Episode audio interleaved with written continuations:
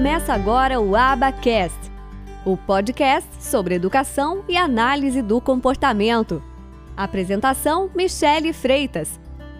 Um oferecimento do Instituto de Educação e Análise do Comportamento. Estados Unidos, país onde eu sempre baseei a minha formação lá, porque eu sempre vi que eles estavam muito mais avançados do que a gente nesse, nesse aspecto, nos aspectos de intervenção para o autismo, nos aspectos de centros para o autismo eu sempre, sempre eu comecei a ver que lá a análise do comportamento, ela já, ela já tinha batido asas e voado. E ela já se manifestava como uma área independente da psicologia. Então, o que eu quero dizer para você é que o profissional nos Estados Unidos, ele vai se apresentar como um BCBA. Ele não vai se apresentar como um psicólogo, como um pedagogo, como é, um fonoaudiólogo, um profissional que seja uma analista do comportamento. Ele vai se apresentar como uma analista do comportamento.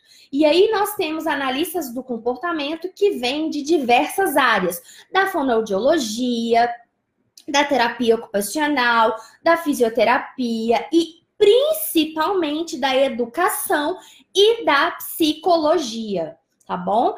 Existe, por exemplo, no Canadá, um curso específico de graduação em análise do comportamento.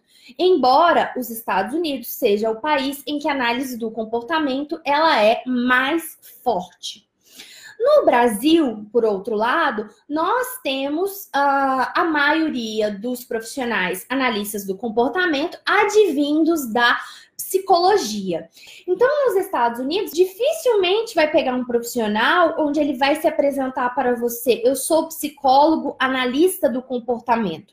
Ele vai se apresentar para você como eu sou analista do comportamento. Eu sou um BCBA, que é o nome da certificação que existe nos Estados Unidos para o analista do comportamento. Existe um órgão que regulamenta essa profissão, mas que, além desse órgão ser importante na profissão, nós também temos as legislações próprias de cada estado dos Estados Unidos.